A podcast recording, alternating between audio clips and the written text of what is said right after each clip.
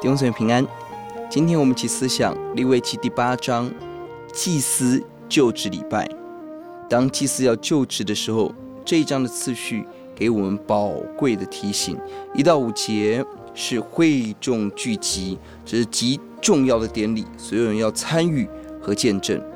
而六到十三节是祭司成圣，这成圣的过程中，圣衣是外表表达。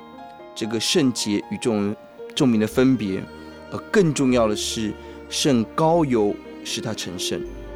接下来十四到三十节是献祭，献祭当中有三种祭物：赎罪祭、燔祭跟平安祭。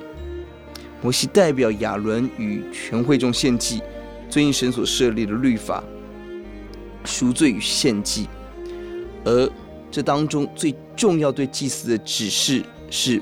不可以离开会幕，只等到承接圣职日子满了，七日要昼夜住在会幕当中。属主的祭司服侍主的仆人，不可以离开神所呼召差遣之地，要专心也是忠心在神所呼召我们的地方。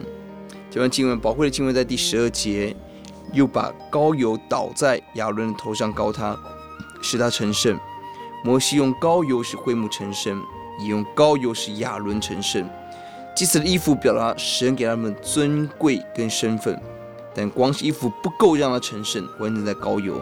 到了新约，使我们不同于别人的，不在于我们的位份装饰，而在于圣灵使我们与众民分别出来。祭司就只需要膏油，今天你我的生活需要圣灵。我们祈祷告。主啊，呼求你，让我们心谦卑降服在你的面前，求主对我们说话，让我们成为谦卑、被圣灵所充满，在会幕当中侍奉你的儿女，讨主的喜悦，奉主的名，阿门。